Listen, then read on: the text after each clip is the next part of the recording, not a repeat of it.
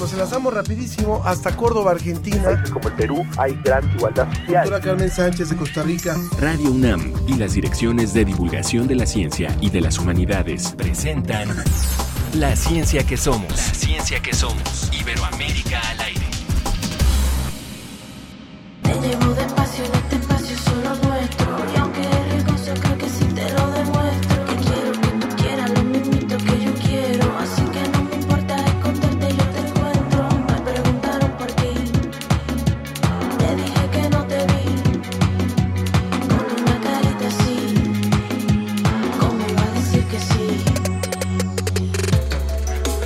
Bienvenidas, bienvenidas y bienvenidos a todos. Esperamos que se encuentren muy bien. Esto es La Ciencia que Somos. Y hoy iniciamos con Mula, una banda formada por tres mujeres de República Dominicana, dos de ellas hermanas. Ellas fusionan la música electrónica y, como escucharon bien, ritmos caribeños. Yo soy Ana Cristina Olvera y estamos en una transmisión muy especial y tenemos como corresponsal hasta la tienda UNAM a Ángel Figueroa. Ángel, cuéntanos qué hacen allá en la tienda UNAM. Muchas gracias, Ana Cristina. Nos da un placer enorme eh, iniciar esta transmisión en este enlace, como tú lo has mencionado, porque estamos inaugurando hoy, bueno, eh, apenas se montó hace unos días y hoy es la inauguración formal de una exposición en la Isla del Saber. Posiblemente el público que nos ha seguido en los últimos meses es, eh, vio y escuchó la transmisión que hicimos desde Tienda UNAM. Es un supermercado que tiene, la UNAM, que tiene la UNAM muy cerca del Metro Ciudad Universitaria. Bueno, y en este lugar se montó un espacio para la exposición, para exposiciones, para actividades y aquí estamos hoy con los grandes aliados del Instituto de Investigaciones Antropológicas de la UNAM, por supuesto de la Coordinación de Humanidades, y vamos a hablar a lo largo de este programa de lo que se está presentando aquí y hasta la próxima temporada de enero, a más tardar, para que puedan venir a conocer esta exposición, excavando el pozo y el muerto al gozo. Eso es lo que vamos a, a presentar hoy aquí en la Tienda del Saber, en la, Isla del Saber y por supuesto agradeciendo siempre la colaboración de la Dirección General de Servicios Administrativos de la UNAM y que, y que nos apoya muchísimo a través de, de este espacio. Ana Cristina. Así es, Ángel, pues vamos a ver qué tenemos para hoy.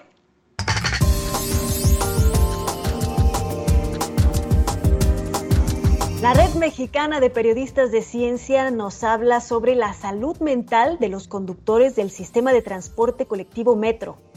También vamos a hablar de las tradiciones y los rituales alrededor de la muerte, desde las ciencias, desde la, desde la antropología, con la exposición Excavando el Pozo y el Muerto al Gozo. Y en el reporte de CID, científicos brasileños estudian cómo afectan los incendios de la Amazonia en la formación de las nubes de lluvia. En la portada del número de noviembre, la revista Como ves nos responde si hace falta el refuerzo de la vacuna contra la COVID-19. Porque la cobertura de COVID-19 requiere ciencia.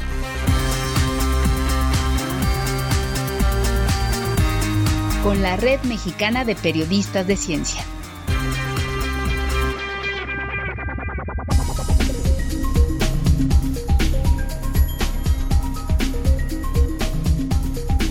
Ya está con nosotros Gabriela Estrada, ella es comunicóloga y maestra en periodismo sobre políticas públicas por el CIDE, es directora de sucursal Fauces, periodismo sobre salud pública mental y por supuesto integrante de la Red Mexicana de Periodistas de Ciencia, nuestros colaboradores, que hoy nos van a platicar sobre un tema muy, muy interesante y además muy desconocido.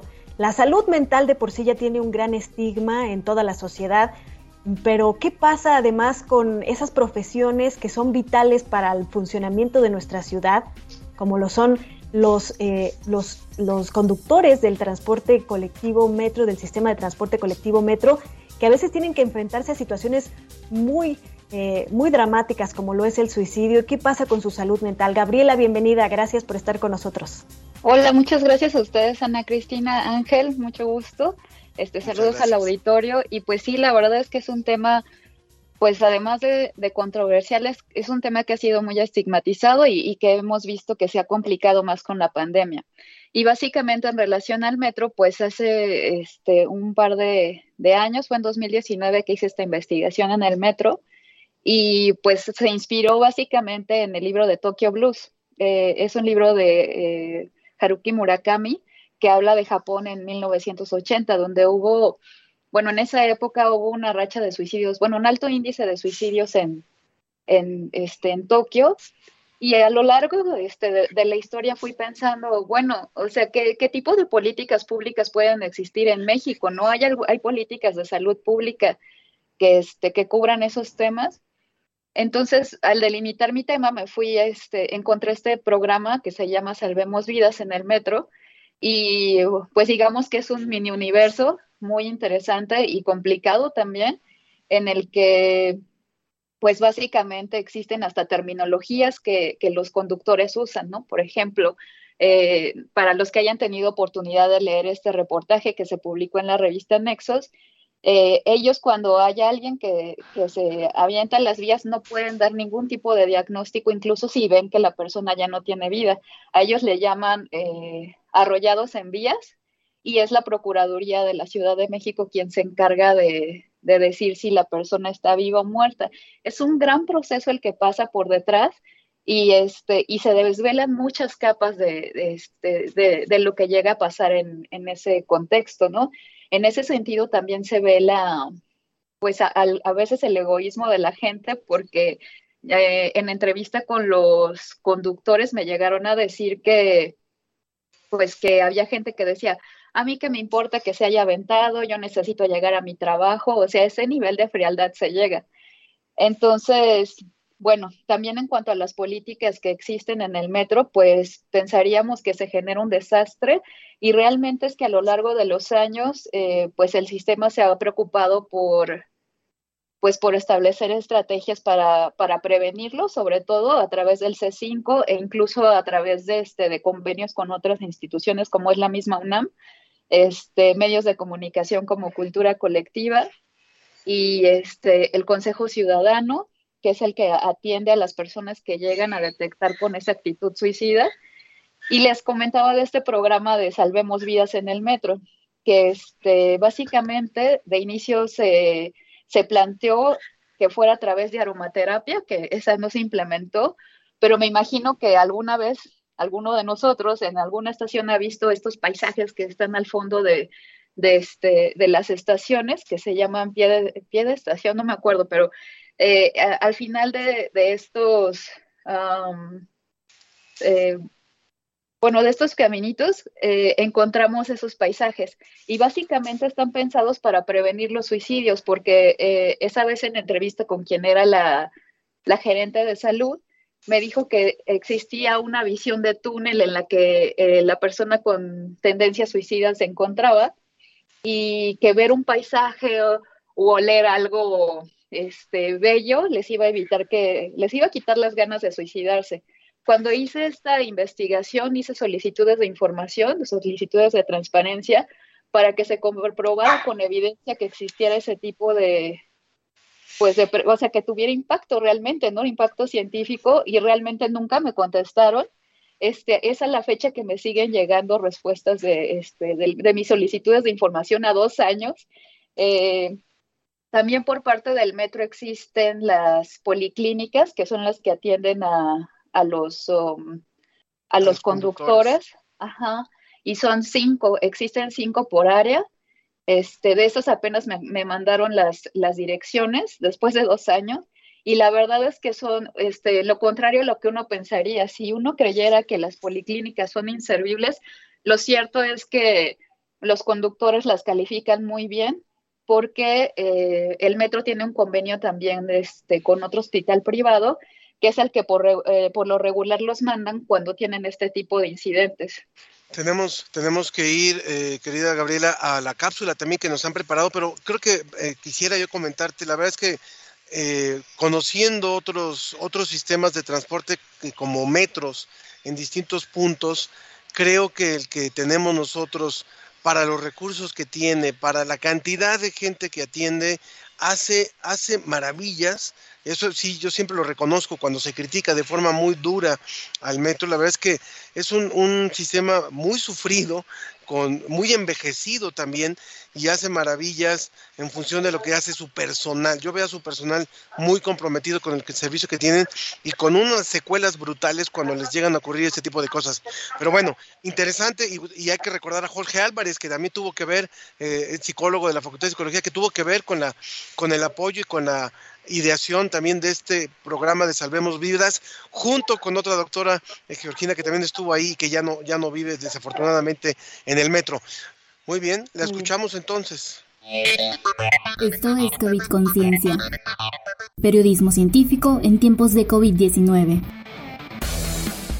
En redes sociales, miles de mujeres han posteado sus testimonios en torno a cambios en sus ciclos menstruales, mismos que vinculan con la administración de vacunas contra la COVID-19. Sin embargo, no existe evidencia para establecer una relación causal entre estos eventos. Por una parte, porque en los ensayos clínicos para probar la seguridad de las vacunas no fue reportado este fenómeno, y por otro, porque las alteraciones menstruales suelen deberse a causas complejas debido a la naturaleza sensible del ovario a diversos factores. Hasta inicios de agosto, la Agencia Reguladora de Medicamentos y Productos Sanitarios del Reino Unido recibió 30.304 reportes de periodos atrasados o abundantes, así como sangrados inesperados. Dicha agencia refiere que el número de notificaciones de trastornos menstruales y sangrado vaginal es bajo en relación con el número de personas que han recibido la vacuna y con la frecuencia de los trastornos menstruales en general, y destaca que los cambios informados son en su mayoría de naturaleza transitoria. Al respecto, la ginecobstetra Joali Palma indicó que el ovario es un tejido muy sensible a los cambios en el cuerpo. Puedes dejar de menstruar porque haces ejercicio, porque dejas de comer, porque te estresas. Hay mujeres que pueden generar una respuesta inmunológica mucho más fuerte que puede desencadenar fiebre y elevar las hormonas del estrés. O sea, no es la vacuna, sino tu sistema inmunogénico elevado sí puede cambiar o sí puede alterar el ciclo menstrual normal. Pero hasta el momento la inhibición es temporal. Por su parte, el Sistema Español de Farmacovigilancia y los Centros para el Control y Prevención de Enfermedades también registran y evalúan los reportes al respecto, invitando a aquellas con cambios prolongados e intensos a acudir a revisiones médicas en caso de que antes de la vacunación nunca hubiesen tenido alteraciones relevantes en el ciclo menstrual. Esto fue COVID Conciencia, periodismo científico en tiempos de COVID-19.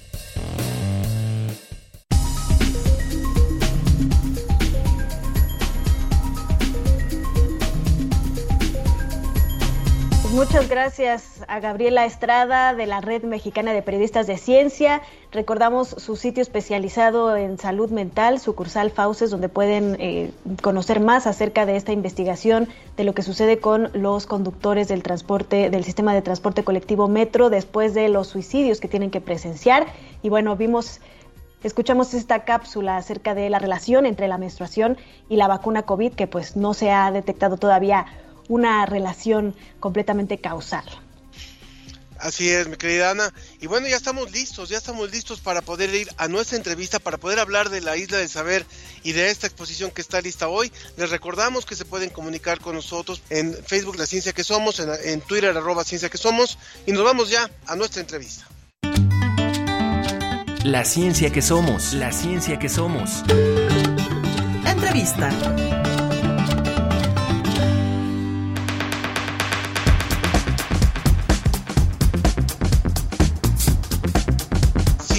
Para hacer estas, estas locuras de montar una exposición en un supermercado se necesitan varios cómplices, uno de ellos está por allá abajo, que es eh, el director de, esta Dirección General de Servicios Administrativos de la UNAM, el doctor Gustavo. Eh, también Juan de Dios, por supuesto, que es el, director de operaciones de, la tienda UNAM. Ellos son los que nos han abierto este espacio, tanto a la Dirección de Divulgación de la Ciencia de la UNAM como a la Dirección General de Divulgación de las Humanidades. Pero otros de los cómplices para hacer esto, pues son los institutos de nuestros subsistemas. Y hoy me da mucho gusto presentar a la doctora Anabella Pérez Castro. Ella es directora del Instituto de Investigaciones Antropológicas de la UNAM, doctora en antropología por la UNAM, maestra y licenciada en antropología social por la Escuela Nacional de Antropología e Historia. Bienvenida, Ana Bella. Muchas gracias Ángel y muchas gracias a Divulgación de la Ciencia y de las Humanidades por darnos este espacio para presentar en esta muestra, como viene siendo la Isla del Saber, un poco de lo que hacemos en el Instituto de Investigaciones Antropológicas. Por ahí quisiera yo empezar para poder arrancar nuestra conversación, sabiendo que después vamos a poder hablar más específicamente con Diana de lo que presenta la exposición, pero un poquito lo que has dicho, lo que hace el Instituto de Investigaciones Antropológicas. No sé si en el imaginario eh, de mucha de la gente que nos está escuchando se imaginan antropología y se imaginan excavaciones, se imaginan arqueología, pero la antropología es muchísimo más amplia cuáles son las grandes, grandes líneas, así a grosso modo, que trabaja el instituto y por qué estar aquí en una muestra como, como este el día de hoy. Sí, desde luego tienes mucha razón. Cuando uno dice soy antropólogo, lo primero que te dicen en el trabajo de campo, ah, por ahí hay una zona arqueológica. Entonces, este, justamente eh, la antropología es mucho más, este, tiene más disciplinas que la arqueología, tiene la antropología social, eh, tiene lo que es la etnología, la etnohistoria, la antropología física, la lingüística, entonces, y la arqueología, desde luego. Entonces, son especialidades que en el instituto eh, tenemos diferentes líneas de investigación en cada uno de estos grupos de trabajo. Eh, los antropólogos sociales, los etnólogos, pues trabajamos con poblaciones actuales, trabajamos lo que viene siendo sus creencias, sus costumbres, los procesos históricos que han creado transformaciones o producto o que han producido en un momento dado eh, grandes cambios en la vida de las poblaciones, pero también estudiamos lo que, se, lo que persiste, lo que se mantiene, y la celebración de Día de Muertos es una de las tradiciones que tiene una gran persistencia en, nuestras, en, nuestro, en nuestro México. ¿no? Eh, la lingüística, pues como su nombre lo dice, la antropología lingüística estudia las lenguas en sus diferentes variantes, estudia la morfología, su composición, y también lo que viene siendo ahora eh, lo que son la pérdida, la pérdida de la diversidad lingüística. Los antropólogos físicos pues tienen eh, muchas líneas de investigación, trabajan aspectos de nutrición, de osteología, de crecimiento, de evolución, entre otros temas. Y los arqueólogos pues también es una gama muy rica de investigaciones respecto a lo que vienen siendo patrones de asentamiento, eh, lo que es eh, las formas de vida del pasado, lo que ocasionó la caída de muchos de estos pueblos y todo esto acompañado de lo que viene siendo el trabajo de gran relevancia que se hace en los laboratorios. El instituto cuenta con varios laboratorios y realmente son un complemento impresionante y muy importante para descifrar todo lo que fue la vida en el pasado. Ana. Doctora Navella, un placer saludarla desde acá de la plataforma. Para ir calentando motores un poco acerca de esta exposición, quisiera que nos eh, eh, contara un poco más a fondo, que abundara en la relación que tiene la antropología con la muerte y por supuesto con la tradición del culto a la muerte en, las, las, culturas eh, prehispánicas. Bueno, desde luego, yo me voy a basar en el nombre de la exposición. Estamos hablando del muerto al pozo y el vivo al gozo. ¿Esto qué nos da cuenta o cómo tratamos de jugar nosotros con lo que vendría siendo este título? Eh, cuando hablamos del muerto al pozo, pues quisimos mostrar lo que hace la arqueología, lo que hacen los laboratorios, justamente mostrando eh, lo que es eh, los entierros prehispánicos, pero que estos entierros prehispánicos están acompañados de todo lo que es una concepción de la muerte. Entonces, lo que se va mostrando en la exposición es esta concepción de la muerte, cómo se morían, eh, qué es lo que se ha encontrado con los diferentes estudios que se hacen en relación a de qué murieron, de qué se alimentaban, de qué tipo de elementos se constituye las ofrendas que los acompañan. Entonces, pues el muerto en el pozo nos muestra justamente lo que viene siendo el trabajo de los laboratorios y de la arqueología para dar a conocer estas formas de vida en el México prehispánico y la manera en que se concebía la muerte. La otra parte, cuando decimos y el vivo al gozo, eh, nos habla de eh, la, importancia de estas, em, de estas celebraciones en el México actual entre los grupos indígenas y de la relevancia que cobra la muerte. La muerte es la otra parte de la vida. Las comunidades indígenas conciben a sus muertos como parte todavía de su sociedad, ¿no? Con ellos eh, celebran, con ellos en un momento dado están todo el tiempo este, pidiendo, ofrendándoles, porque los muertos son los intermediarios entre los vivos y las deidades. Los muertos son los que permiten que vengan las lluvias, que haya el sol, que la tierra dé sus frutos. Entonces, en este sentido, disfrutar con los muertos en días tan específicos como son los días de muertos, los días primero y dos de noviembre, aunque no nada más esos dos días, sino se alarga un poquito la temporada, es justamente agradecerles por su ayuda que están propiciando para eh, tener buenas cosechas, buena salud y sobre todo mantener el equilibrio social de las comunidades. Estamos escuchando a la doctora Ana Bella Pérez Castro, quien es la directora del Instituto de Investigaciones Antropológicas. Y a mí me gustaría también, en un afán de ir conociendo más también al instituto y además de que vamos a ir conociendo más lo que nos ofrece esta exposición, es si pudiéramos hablar en los últimos años para que, le quede, nos quede muy claro a quienes estamos, estamos escuchando, eh, si, si pudiéramos hablar de las investigaciones del instituto, por ejemplo, sobre la muerte, por ejemplo, sobre las tradiciones que han sido relevantes y que nos ayudan a mantener, a preservar eh, elementos históricos y a conocer mucho más por qué hacemos las cosas como las hacemos. Si hoy se colocan ofrendas y, y la cuestión de la ofrenda es representativa de México, si hay estas ceremonias como la de Mixquic, que tiene siglos de tradición, por cómo nos ayuda eso a conocer parte de nuestra esencia como mexicanos, que es lo que también hace el antropólogo. Sí, desde luego eh, la concepción de la muerte entre los grupos indígenas en todo México es muy relevante y es muy interesante porque hay diferencias. Eh, ahorita nosotros quisimos mostrar la Huasteca este, con lo que viene siendo su particularidad que comparte con muchos otros grupos indígenas en, otras, en otros lugares de México. Eh, por ejemplo, lo que viene siendo la zona del centro de México, de Oaxaca, pues se comparte esta idea de que a los muertos hay que ofrendarles. Y esto tiene una particularidad y lo vuelvo a repetir, como los muertos son importantes porque son intermediarios con las deidades, son ellos los que les piden que, que favorezcan al hombre con la lluvia, que favorezcan al hombre con una buena cosecha, que libren a las plantas de las plagas que hay. Entonces, en este sentido, este, pero que también ayuden en lo que viene siendo conservar la salud.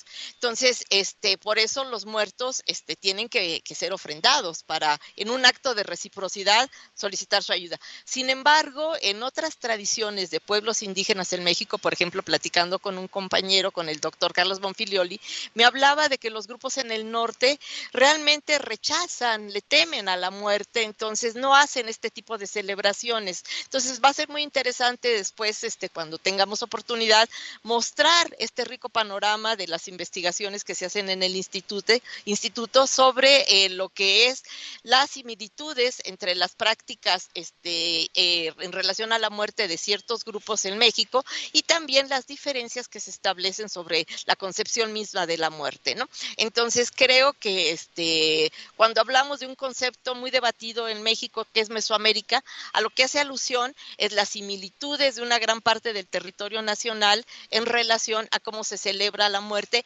cómo se concibe lo que viene siendo la vida después de la muerte, hacia dónde van los muertos, pero que los muertos siguen estando presentes en la vida de los vivos. Quiero agradecerte muchísimo, Ana Bella, por, por esta, esta complicidad para poder llevar a cabo esta exposición. el público que lo está siguiendo a través de Facebook Live ha visto algunas imágenes. En un momento más vamos a hablar a detalle ya de la, de la exposición, pero agradecer muchísimo al Instituto de Investigaciones Antropológicas por sumarse a este esfuerzo de la Isla del Saber. Así es, así es Ángel. Muchísimas gracias, doctora Ana Bella. Y bueno, ya estaremos hablando más adelante acerca de los detalles de esta exposición. Por lo pronto, vámonos hasta Salamanca.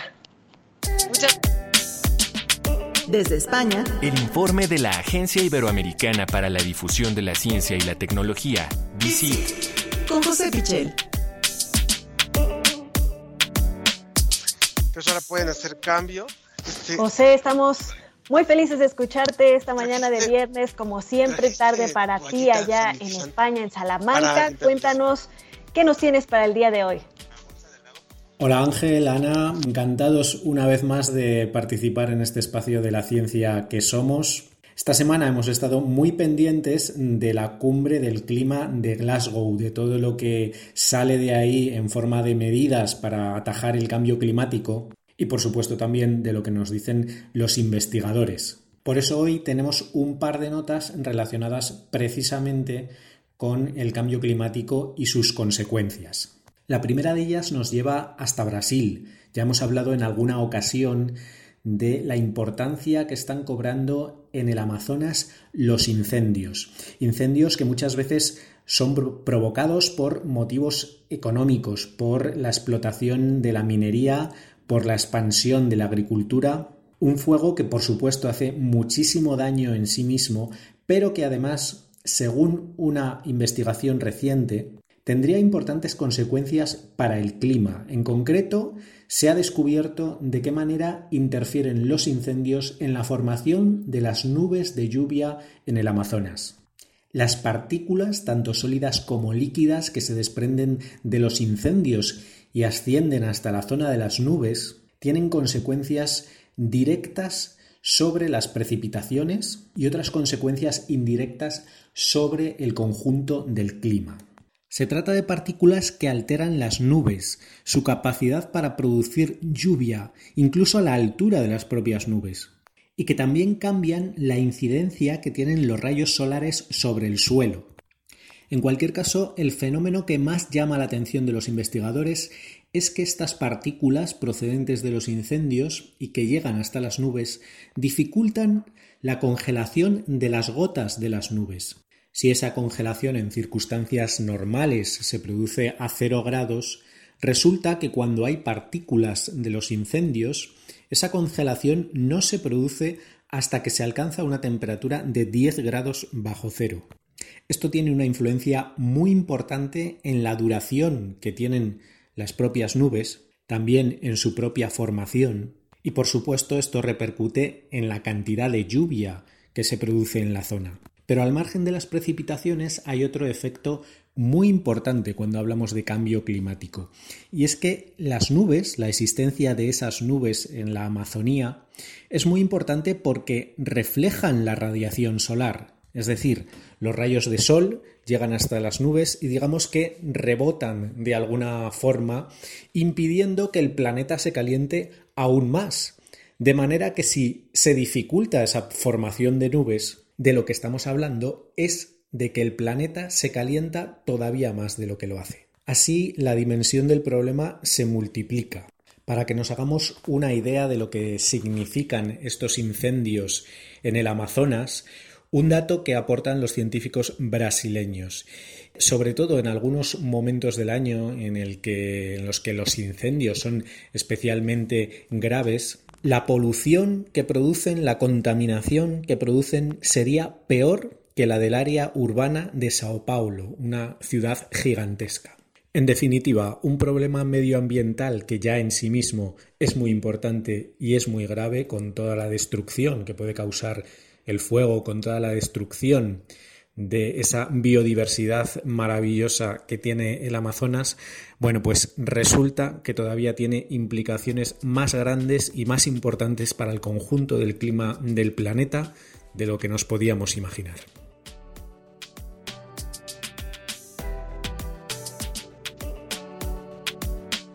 Pues muy, muy interesante lo que nos comentas, José, y la verdad es que son de las, de las alertas que necesitamos seguir manteniendo, y también con cumbres como las que acabamos de vivir, donde aparentemente no se avanza, pero bueno, es, es importante no quitar, no quitar el dedo sobre el renglón. Y hay, y la siguiente nota que también a los que nos gusta el vino, estamos como con lágrimas en los ojos. Cuéntanos, por favor, José. Nuestra segunda nota de hoy también tiene que ver con el cambio climático, pero desde una perspectiva distinta. Este fenómeno, aparte de sus consecuencias más directas, tiene un impacto en el día a día, en nuestras formas de vida, en la economía, y de eso trata este nuevo estudio. Seguramente conocéis bien la importancia que tiene el vino en España, no solo en cuanto a cultura, sino también en cuanto a economía, a la importancia que tiene en las exportaciones. Así que es un tema que cada vez se estudia más se profundiza más sobre todo precisamente en las consecuencias que puede tener el cambio climático para las viñas. En este caso, el trabajo nos habla de un tipo de hongos que son los aspergillus. Realmente es normal que este tipo de hongos convivan con las uvas, lo que ocurre es que en las muestras analizadas recientemente no abundan tanto eh, las especies de Aspergillus clásicas, sino un tipo de Aspergillus distinto Aspergillus flavus que produce un tipo de toxinas distinto conocido como aflatoxinas. Esto podría ser un problema importante para los agricultores que se dedican a cultivar viñedo y para la calidad del producto final también, porque resulta que las aflactosinas tienen una elevada toxicidad, incluso potencial cancerígeno. ¿De dónde han salido estos hongos que las producen? Bueno, pues ahí es donde entra el cambio climático. Las investigadoras que han realizado este estudio explican que la expansión de este hongo sería una adaptación a las nuevas condiciones de temperatura, de humedad, que permiten que este hongo vaya colonizando nuevos lugares, en este caso nuevos cultivos de uvas eh, en los que tradicionalmente no se encontraba. Eso sí, la ciencia detecta el problema, pero la ciencia también da pasos hacia posibles soluciones. Y esas soluciones cada vez más tienden a alejarse de los remedios tradicionales en la agricultura un poco más comercial, más agresiva, de, productos que también son tóxicos contra los hongos o las bacterias, y se acerca más a lo que se denomina control biológico. En este caso, la investigación identifica un tipo de levadura que podría competir con estos hongos que producen las sustancias tóxicas, que podría desplazarlos de alguna manera de este nuevo hábitat que están colonizando. Por lo tanto, el estudio no solo detecta el problema, alerta sobre el problema, sino que da ya pie a una posible solución natural. Ana, Ángel, esto es todo por hoy. Si me permitís, recordamos como siempre que tiene todo el público estas noticias y mucha más información sobre ciencia y tecnología en dicit.com, la agencia iberoamericana para la difusión de la ciencia y la tecnología. Hasta el próximo viernes. Buen fin de semana. Gracias, José. Pues, pues, ahí está el cambio climático en todos los aspectos de nuestra vida, afectándonos desde el vino hasta las lluvias, en todo y cada uno de los aspectos. Y tenemos, Ángel, comentarios desde Facebook. Rutilio Ruiz nos dice buenos días, un saludo. Moisés Luna nos dice saludos a toda la producción y el equipo de la ciencia que somos. Leonard Bliss desde Londres también nos manda saludos. Y en Twitter eh, nos dice, buen viernes, ¿qué podríamos hacer los ciudadanos ante estas situaciones en caso de presenciarlos? Porque es un impacto para los ciudadanos de a pie. Me imagino que habla sobre los incendios también y bueno, pues habría que eh, prevenir, obviamente, hay diferentes formas de prevenir estos incendios eh, que afectan muchísimo al clima y por supuesto a los ecosistemas. Bueno, vamos a escuchar la cápsula de One Radio sobre las clínicas estomatológicas unas que estudian la salud bucal. El rector de la UAM, José Antonio de los Reyes Heredia, reconoció las actividades de docencia, investigación, formación de recursos humanos y servicio a la comunidad que se llevan a cabo en el predio Las Ánimas y los laboratorios de diseño y comprobación o clínicas estomatológicas. En un recorrido de las autoridades de la UAM por estas instalaciones, se constató el avance en algunos de los proyectos que se impulsan en el predio, entre ellos una clínica veterinaria, un área agrícola, invernaderos y consultorios de medicina y psicología. Se tiene el propósito de vincular distintas instancias de la universidad para fortalecer este proyecto, Las Ánimas Tulyehualco, y con ello incidir de manera determinante en el impacto social de la institución en su área de influencia, a través de la atención a la salud humana y animal y a la oferta de productos y capacitación en técnicas agrícolas, así como la disposición de espacios adecuados para prácticas deportivas y recreativas. En la Clínica Estomatológica Tepepan, el doctor Alfredo Garcilaso Gómez, coordinador de las clínicas estomatológicas, informó sobre el avance en las adecuaciones necesarias para las clínicas ante el inminente regreso a las actividades presenciales. Para la ciencia que somos, desde WAM Radio. La ciencia que somos. Iberoamérica al aire.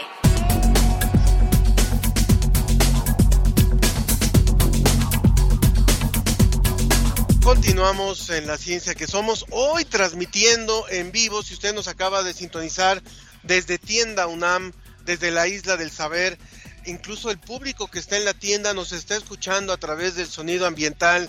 Pueden acercarse aquí al lado del módulo de la tesorería. Aquí pueden ver la isla del saber y la exposición que hoy estamos inaugurando formalmente, excavando el pozo y el muerto al gozo.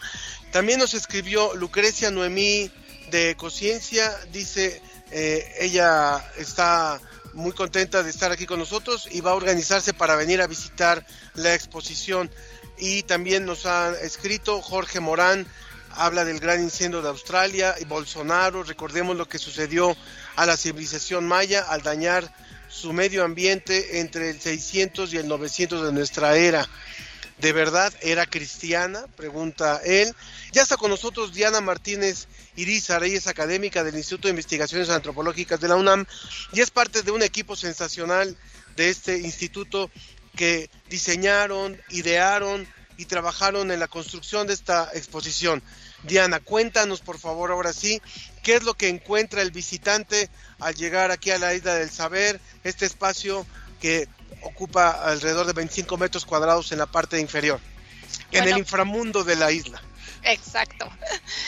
Pues ellos van a encontrar dos exposiciones, una que es el, el entierro básicamente, es, la ejemplificación de un entierro prehispánico con sus ofrendas, su perro que lo acompaña a este entierro y cómo los laboratorios del instituto trabajamos todos esos materiales que se encuentran, o sea, desde los huesos humanos por los antropólogos físicos, los huesos de los animales por los este, laboratorio de paleozoología, las plantas por el laboratorio de eh, paleobotánica y paleoambiente, la prospección, es decir, previo a una excavación arqueológica, se hace toda una serie de estudios para ver si realmente hay este, restos arqueológicos y que valga la pena este, excavar en lugares precisos, ¿no? Esto lo hace prospección arqueológica. Y también algo que es muy importante es la datación, o sea, ubicar en el tiempo estos entierros. Y esto se hace a través de la datación por eh, carbono 14 en el, en el laboratorio del, de luz. Y bueno, parte de las plantas tenemos también que se estudian no solamente los restos de maíz que podemos ver, sino restos microscópicos como el polen y los fitolitos, los gránulos de almidón que todo esto nos da una información muy rica de lo que pudo haber pasado con estos entierros, ¿no? Toda esta información, Diana, nos da la muerte y por supuesto también el culto a la muerte de las diferentes eh, culturas prehispánicas. Desde el Facebook de Ciencia eh, UNAM, Carla Castro nos dice, qué emoción que lleven estos temas a lugares así, pues obviamente llevándolos hasta ustedes en la tienda UNAM, pues a sus manos ahí mientras compran el súper. Y Raúl Santos nos dice, México es de los pocos países que celebran a sus difuntos. ¿Es cierto que es solamente las culturas mexicanas o, qué otras culturas eh, también participan de estos cultos, Diana? Mira, yo creo que todas las culturas eh, tienen estos rituales de diferente manera. Este, algunos los inhuman en lagos, otros este, los entierran en tumbas, como en Egipto. Entonces yo creo que yo creo que este tema de la muerte ha sido constante a lo largo de toda la historia de la humanidad, ¿no? Desde diferentes este, expresiones. Este, la segunda parte de la exposición de la isla ah, que me faltó decir, decir es la parte de cómo se hacen estas fiestas en la Huasteca, ¿no? Cuáles son las tradiciones. Eh, más tarde la doctora va a hablar sobre el chantolo, que es un personaje importante. Y bueno, lo que tenemos en el altar es un altar característico de la Huasteca, o sea, propio del lugar, donde tenemos este el arco con flores, este, tenemos eh, las ofrendas, que es decir, alimento, la vestimenta que este, se les está dando a los muertos para que vengan y se cambien de una manera figurada, pero bueno, ya la doctora va a hablar más en particular de eso, fruta, flores, velas, es todo una parafernalia que este, tiene un gran simbolismo este, para estos este, grupos, ¿no? Para estos pueblos. Estamos platicando con Diana Martínez Irizar, académica del Instituto de Investigaciones Antropológicas de la UNAM, de esta gran exposición en la Isla de Saber, ahí en la tienda UNAM, que eh, además se acompaña con un programa de actividades. ¿Qué otras actividades muy rápidamente vamos a tener alrededor de esta exposición? Bueno, pues vamos a tener, va a haber visitas guiadas que va, este, alumnos y algunos académicos nos van a dar en, el módulo. Va a haber toda una serie de conferencias, algunas sí relacionadas con la muerte, otras relacionadas con este, los trabajos de los laboratorios. Entonces es un programa muy rico porque este, toca diversos temas, ¿no? O sea, de, de lo que platicábamos hace rato, de lo que hacemos en el instituto, en los laboratorios podemos subir a nuestras redes sociales el programa también para que el público lo conozca, como Elsa de la Torre que nos dice ya se comunicó por Facebook y muy interesante la información de antropología en la tienda UNAM. Creo que hacer este esfuerzo es importante, ¿no? O sea, lo que se hace en los laboratorios de los diferentes institutos o en el trabajo de campo tiene una repercusión en lo que sabemos hoy. O sea, si, si no hubiera habido un instituto de investigaciones antropológicas constituido hace ya varias décadas, varias, bastantes décadas, no sabríamos muchas cosas de nuestro pasado, así como también la Escuela Nacional de Antropología e Historia, o sea, no sabríamos muchas cosas que conforman parte de nuestra esencia como mexicanos, Diana. Sí, exactamente. O sea, creo que toda la, antropología es muy importante porque nos da una visión de lo que somos y del, de, de, toda una serie de tradiciones que, pues, a veces la gente mira con sorpresa y otras veces con este. Eh, alegría, este, todas estas tradiciones, ¿no? Entonces yo creo que eso es lo que nos hace este, ser pues lo que somos, ¿no? Mexicanos con todas nuestras cosas buenas y malas. Muy bien. Pues no se pierdan ahí en la Isla del Saber, en la tienda UNAM, todas las, bueno, la exposición obviamente y todas las actividades alrededor de esta maravillosa exposición con motivo del Día de Muertos, pero que se quedará hasta el próximo año hasta principios del próximo año. Y de esta forma queremos también agradecer a quienes han participado en el diseño de esta exposición, en la conceptualización de esta exposición. Recordarles que pueden venir aquí a Tienda UNAM en los horarios que tiene Tienda UNAM y pues gracias Diana, gracias Ana Bella, gracias a todo el equipazo que tienen ustedes en, Antropológicas y muchas gracias por supuesto a Tienda UNAM a todo su personal, a Universum que nos ayudó con el montaje también de esta exposición. Hay mucha gente que está interviniendo para poder realizar, para poder ofrecer al público eso. Y mientras, mientras escuchamos el, el sonido local, nos vamos a la siguiente, a la siguiente, a la siguiente sección. Venga. ¿Cómo ves? Revista Cómo ves.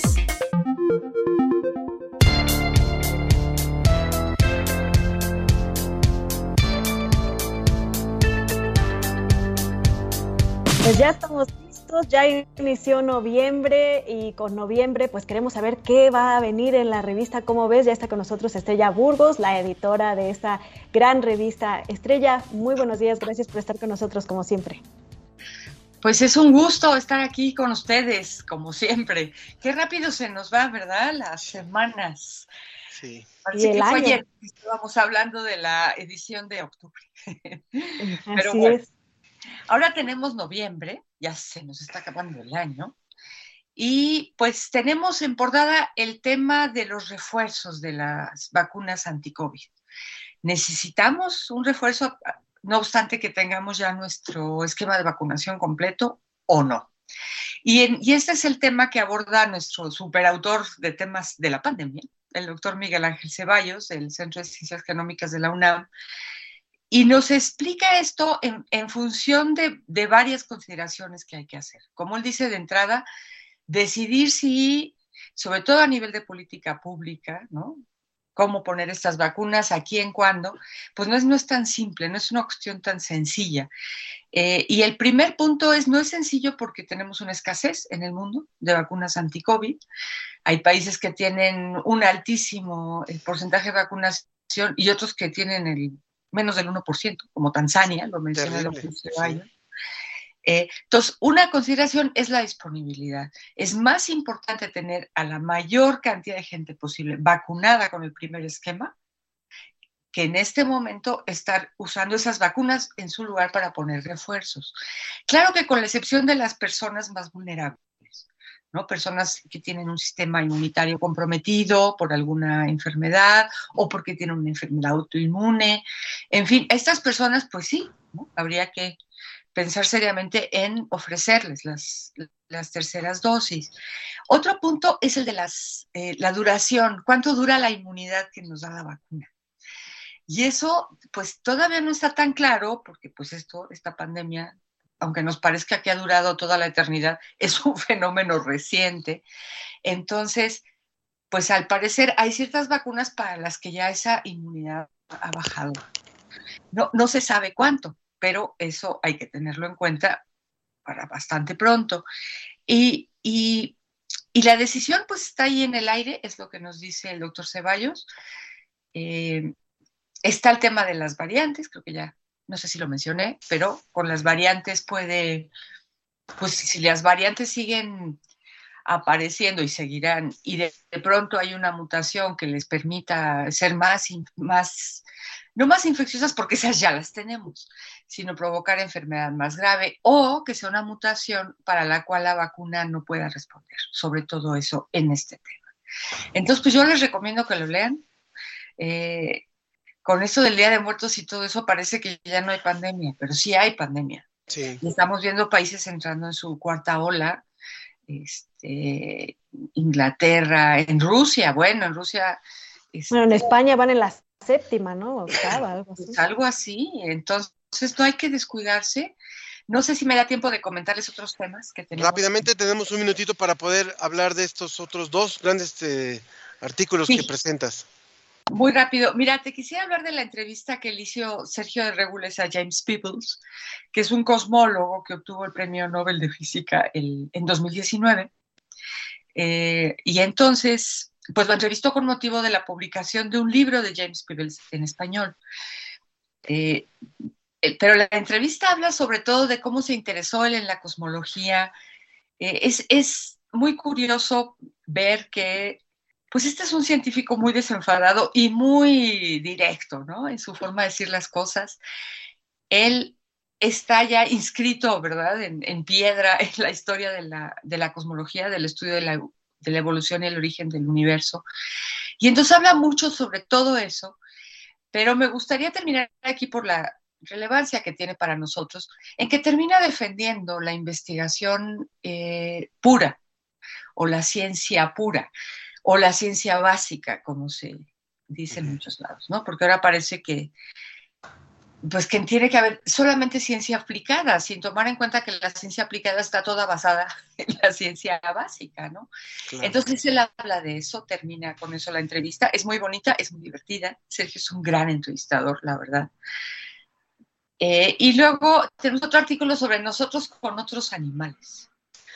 Bueno, a mí me encantó este artículo, la verdad, porque es, es, hace un recorrido histórico de cómo antropomorfizamos lo que se a los animales y por qué lo hacemos. Eh, y ¿Por qué les damos características humanas? Así es, y, y, el ejemplo por excelencia son las fábulas de Sopo, ¿no? La cigarra holgazana y la hormiga sí, trabajadora. Claro. Y así hay muchos, muchos ejemplos. Pepito Grillo, que es como sabio, ¿no? Que aconseja Pinocho, en fin. Bueno, hasta el Conejo Blas de las canciones que me cantaban a mí de chica. Eh, pero ¿por qué? ¿No? ¿Cómo, cómo, cómo se puede explicar esta, esta cosa que hacemos de, atribuir esas características a los animales, pero desde tiempos inmemoriales hacemos eso? Y, y cómo a veces, pues eso es malísimo para los animales, ¿no? Les, los, responsabilizamos de cosas, perdón Ana Cristina, los responsabilizamos de cosas que no, que no les corresponden, ¿no? Sí, ni se diga ahora que, que son los perrijos, ¿no? Las generaciones que tenemos perrijos en vez de hijos. Exacto. Eso, eso pues, iba, Ana Cristina, exactamente. Pues eh, tenemos que despedirnos, mi querida Estrella, tenemos que despedirnos, mi querida Estrella, pero, pero es, es el mes para leer Cómo ves, por supuesto, en este número de noviembre. Gracias, Estrella Burgos, editora de Cómo ves. Gracias a ustedes, Ángela, Ana Cristina. Bonito fin de semana. muchas gracias y muchas gracias, a María, que también nos escribió. Sí, Ángel, y también Carlos Yaototli, que dice que si podemos compartir el documento de Ciencia UNAM sobre la tradición de Día de Muertos, se los compartimos a través de las redes y pueden leer más en Ciencia UNAM, Ángel. Muy bien, pues a todo el equipo, a todo el equipo de la Dirección General de Divulgación de la Ciencia, de Divulgación de las Humanidades, de Radio UNAM, de Tienda UNAM, del Instituto de Investigaciones Antropológicas, a todos muchísimas gracias por hacer posible esta emisión. Nos despedimos escuchando otra vez a Mula, Ana Cristina Olvera, Ángel Figueroa. Hasta la próxima. Hasta la próxima.